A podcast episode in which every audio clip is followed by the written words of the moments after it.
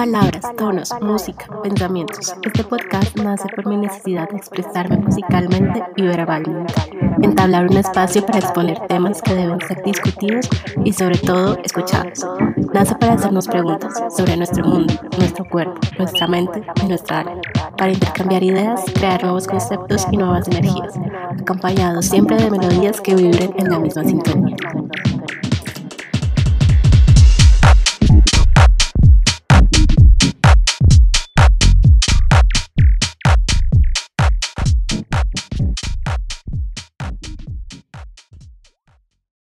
Hola, bienvenidas y bienvenidos a Words and Tones. En el capítulo de hoy nos acompaña Brenda Barbosa.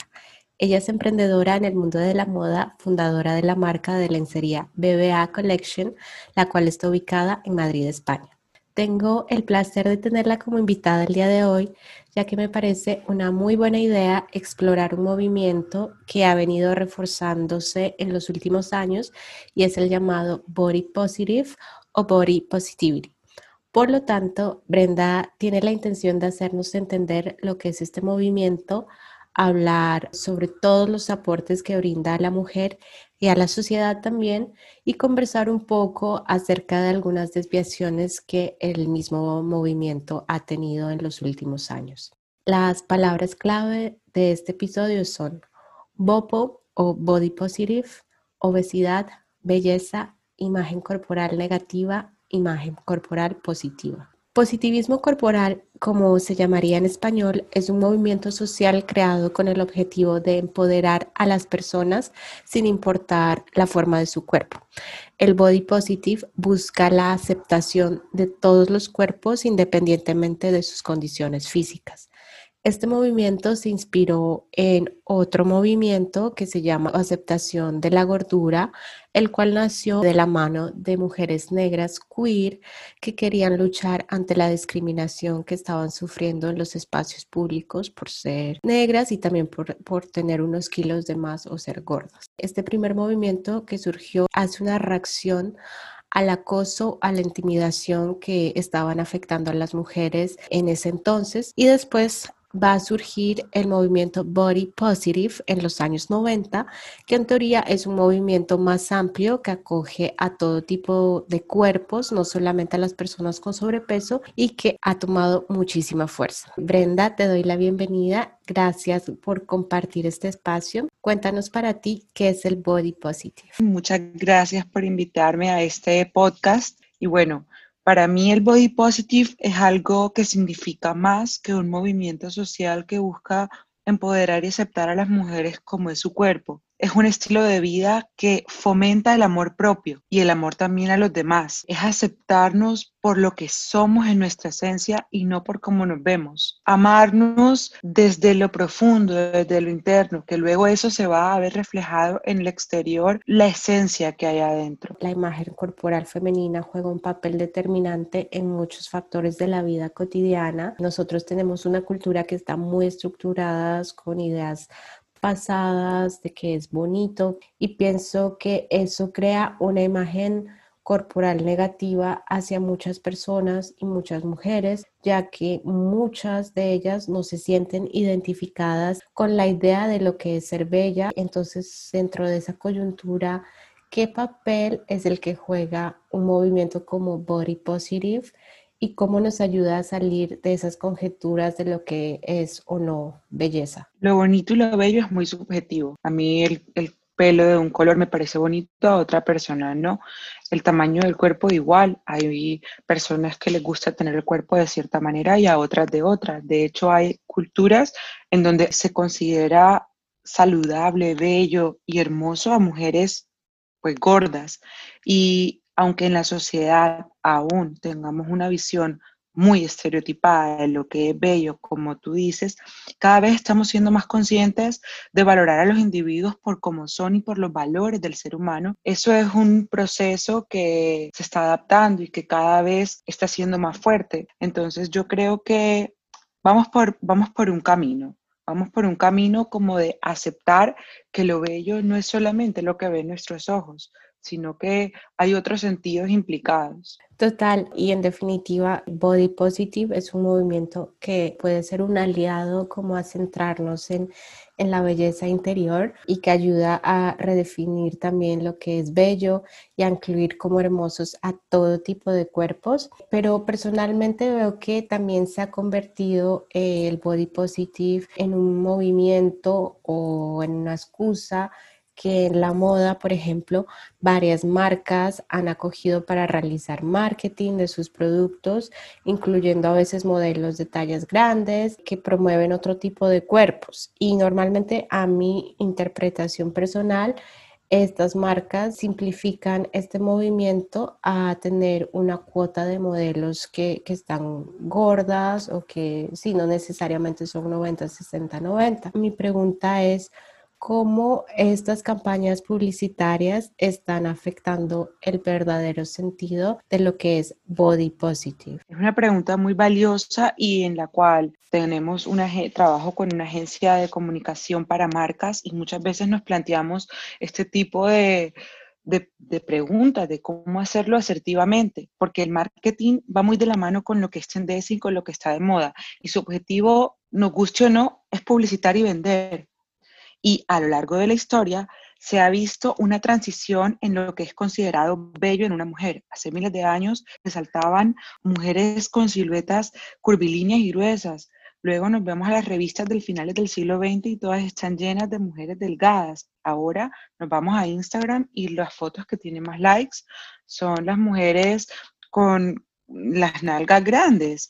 Eh, ¿Por qué no decirlo? Porque es así. Entonces, todo va cambiando y los modelos de comunicación van cambiando. Incluir modelos de todo tipo de cuerpos creo que es una tendencia que cada vez está siendo más adaptada por las marcas y es difícil, es difícil abarcar temas que han sido tan susceptibles y que pueden herir eh, algunas personas porque se los toman personales con toda razón, pero es un trabajo que requiere mucha sensibilidad y a la final el marketing tiene un objetivo que es publicitar lo que ahora es tendencia. Yo creo que es una buena tendencia. Yo pienso que seguir incluyendo mujeres de todo tipo, dándole oportunidades a todo tipo de cuerpos, de resaltar, es positivo.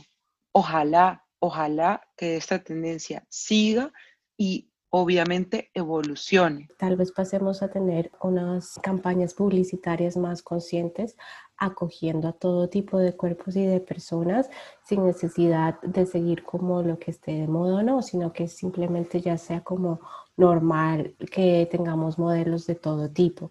Y mira, que hablando de eso, algunas de las estrategias comerciales que hacen parte de marcas tan reconocidas como por ejemplo Victoria's Secret que acaba de incluir una modelo de talla grande en su pasarela, lo cual obviamente a, primer lugar aporta un mensaje positivo de inclusión, pero que al mismo tiempo es un mensaje algo confuso, ya que vemos que la modelo de talla grande que incluyó Victoria's Secret es alta, tiene ojos claros, piel perfecta y pues las únicas diferencias de las otras modelos eh, son sus medidas que son más grandes.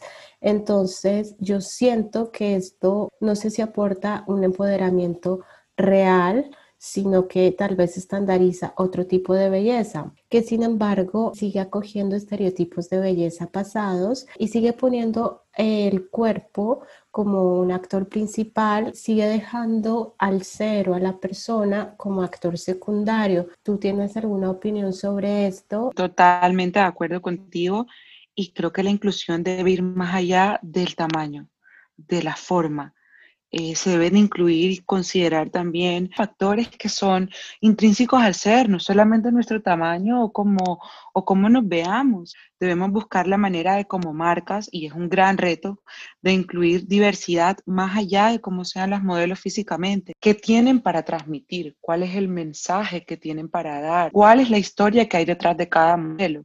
No solamente una chica que de pronto tenga una condición diferente a la otra, pero cuál es la historia que hay detrás de esa condición. Por ejemplo, una cicatriz en nuestra, en nuestra página eh, de, de, la marca tenemos una modelo preciosa que tiene una cicatriz muy grande y nos decía, cúranla, y el fotógrafo, no, pues no la vamos a, cubrir con Photoshop. ¿Por qué? A la final, luego de todo, de todo el diálogo, la, se transformó un poco de, de, cubrirla a ella, contar la historia, y fue un, creo que un momento muy bonito para nosotros como, como marca y para ella también, eh, para su ser, poder transmitir todo eso que, que, había detrás de esa historia. Entonces, efectivamente, necesitamos mejorar y con este tipo de podcast, con este tipo de actividades, estamos en el camino. Esto lo que hace es fomentar a, a que no solamente se vea la forma ni, ni lo externo, sino bucear un poco más y darnos cuenta que eso se queda se queda corto en todo lo que somos como mujeres. Siempre nos estamos autojuzgando, nos autojuzgamos cotidianamente por diferentes factores. Entonces, te pregunto, Brenda, ¿cómo salir de esa relación tan tóxica que lamentablemente tenemos con nuestro propio ser, con nuestro propio cuerpo? Es una pregunta difícil de responder porque yo soy la primera y alzo la mano número uno, que trabajo todos los días en mi amor propio, en querer lo que hay, y no solo lo de afuera, sino lo de adentro, en ir quitando esas capas que, que, a veces me pongo, que son máscaras. Entonces es un trabajo constante de día a día. Lo que sí te puedo decir es que lo que a mí me ayuda a entender es que lo material, y en eso está incluido el cuerpo, es pasajero, para mi creencia de vida, obviamente pero nuestro legado como seres va más allá. Lo físico, lo, material, lo que podemos tocar, eso, eso es pasajero. Y como luzca el cuerpo, eso se vuelve tan secundario cuando entendemos ese concepto. Soy la primera que tiene esta lucha de, amarse como soy, incluido como, como, es mi cuerpo, incluida mis cicatrices físicas e internas, incluida mi historia, mis momentos, mis fallas como ser humano, todo eso, al final, amarlo cuesta, cuesta porque estamos tan estereotipados que debemos ser de alguna manera, que debemos de, vernos de alguna manera, que debemos de llegar a un momento de la vida con ciertas cosas ya logradas, que cuando no cumplimos esa regla o no nos vemos al espejo como, como nos dicen que debemos ser, nos cuesta, nos cuesta amarnos. A mí me ayuda lo que te digo, darme cuenta que esto, esto es físico, esto se va. Obviamente es una posición muy personal, muy, muy íntima de mis creencias espirituales y de mis creencias como ser humano, pero es lo que a mí me ha ayudado a amarme como soy. El amor propio es un proceso de mucha reflexión y mucha práctica y nuestro cuerpo también debería ser como un instrumento para llegar a ese amor propio y no algo que sirve para decorar o verse bonito según los estándares de belleza pues de cada época. La mala interpretación del movimiento body positive ha causado algunas desviaciones que ha llevado sobre todo a personas muy jóvenes a tener tal vez problemas de obesidad o sobrepeso. Yo eh, estuve leyendo sobre el tema y sé que existen algunos modelos de talla grande que les han pedido ganar más peso para que puedan obtener diferentes tipos de contratos o que algunas otras que han decidido bajar de peso han perdido su trabajo o lo peor han recibido insultos y malos tratos en las redes sociales por parte de sus seguidores ya que las tildan de traidoras del movimiento Body Positive. Quiero saber tu opinión sobre esto y por qué crees que se presentan todas estas distorsiones en estos movimientos que al final buscan la positividad. Desafortunadamente estamos en una sociedad que muchas veces malinterpreta también los contenidos y los apropia de una manera insana. De repente, y, hablo yo de, de, mí, me siento que estoy comiendo mucho y tengo unos kilitos de más y me gusta verme a mí porque de esta manera me siento mejor, pues voy, hago ejercicio, de repente en vez de comer tantos doritos viendo Netflix, pues me como unas frutas, intento ser un poco más saludable. E, es correcto, este tipo de comportamientos para sentirnos mejor también es amor propio, también es quererme. Eso dentro de lo sano, para mi concepto, es aceptado. Entonces, todas estas enfermedades y todos estos comportamientos insanos hacia el cuerpo son trastornos mentales que tienen que ser tratados con mucho cuidado. Sí, y como tú lo has dicho, hay actividades que son sanas para el cuerpo, como comer bien, hacer ejercicio. Y sé que para esta generación de millennials, la, la relación con la comida es muy importante y no es tan fácil, no es simplemente aquí voy a comer y listo, sino que tiene una reflexión detrás, ¿no? Entonces, yo pienso que este movimiento de esta envergadura como es el body positive debe estar ligado a un, a un factor, un, un cuerpo saludable y no como luce el cuerpo y a qué forma tenga como tú lo dices. Estoy completamente de acuerdo contigo y así es. Lo importante es que estemos sanos, lo importante es que estemos saludables, lo importante es que el cuerpo que estamos habitando lo veamos como un templo en el sentido de fue el regalo que nos dieron. Hay que mantenerlo de alguna manera sano y amándolo, pero eso no es solamente lo físico. Sí, comer bien, ejercitarse, estar saludable, es importante, fundamental, pero más allá de eso, estar saludable por dentro, estar saludable con nuestra mente, estar en sintonía con lo que nuestra mente nos dice, eh, eh, aprender a, a escucharnos, a entendernos. Y todo eso va relacionado. Está científicamente comprobado y en los estudios lo dicen, que lo que comemos está completamente relacionado a las enfermedades que podemos tener, a las sustancias que nuestro cerebro segrega para sentirnos bien o no. El dulce, por ejemplo, el azúcar, tantos niveles de azúcar en el cuerpo son negativos para cómo nos sentimos. Entonces, todo está relacionado y llegar a ese equilibrio en donde mente, cuerpo y espíritu están en sintonía es un trabajo de todos los días. Pero una vez empezamos a tener hábitos que nos nutran por dentro, nos vamos dando cuenta que todo va, todo va cambiando. Es, es increíble, pero desde, desde que yo, desde adentro, desde lo, desde lo interior, empiezo a amarme, a quererme, aceptarme, entenderme, escucharme, todo afuera se va reflejando y nuestro cuerpo es automático. Empezamos a verlo diferente, empezamos a, apreciarlo, a entender que es perfecto, que es perfecto. Es increíble, a veces me siento a pensar y digo, todas las células que hay adentro, todo lo que se tiene que formar, como una herida se cura, o sea, somos perfectos como somos, estamos hechos completos, estamos hechos perfectos. Y es muy bonito cuando llegamos a una relación sana con él.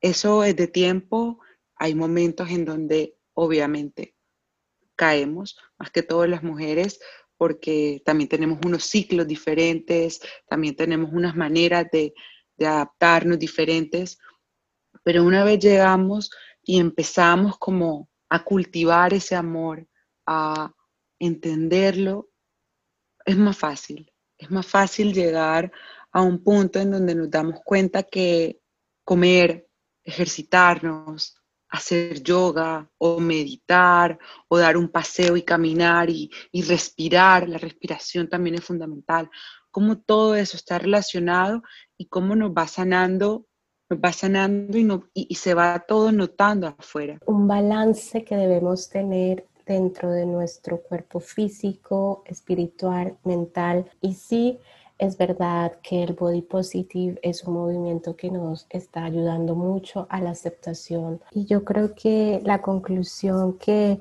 yo saco como de esta conversación contigo es que al final amarnos y estar totalmente positivos con nuestro cuerpo, conectar con nuestra historia de vida y, resaltarla y es lo que nos, nos va a empoderar en sí.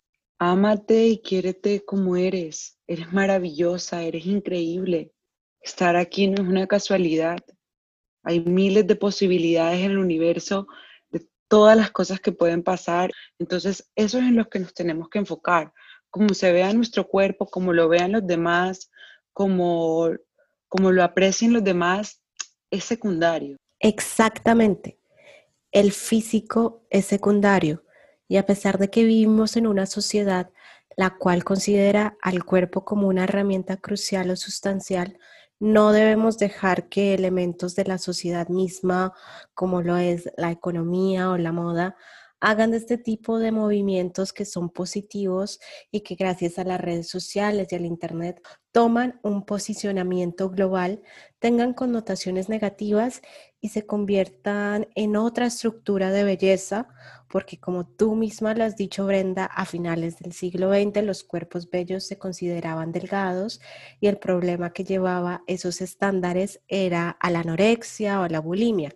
Ahora, en esta época, nos encontramos con que el cuerpo, entre comillas, perfecto, es curvilíneo y relleno, y ese patrón está llevando a otros problemas como el exceso de cirugías plásticas o la misma obesidad en muchos casos. Entonces, al final, caemos en los mismos errores. El body positive no es tener un determinado cuerpo, sino amar a todos los tipos de cuerpos. Por lo tanto, Brenda, te doy las gracias por ser parte de este podcast. Te agradezco por tu disposición a conversar sobre esta temática que nos lleva a cuestionar ideas y eso es lo verdaderamente valioso. Y bueno, yo me despido. Les deseo a todas, a todos y a todos un muy buen día, una muy buena noche, según de donde nos estén escuchando. Y no se olviden de seguirnos en Instagram como Tones N Words. Allí encontrarán los enlaces que los llevan directo a nuestras mezclas colgadas en SoundCloud. Y bueno, un saludo a todos y hasta la próxima.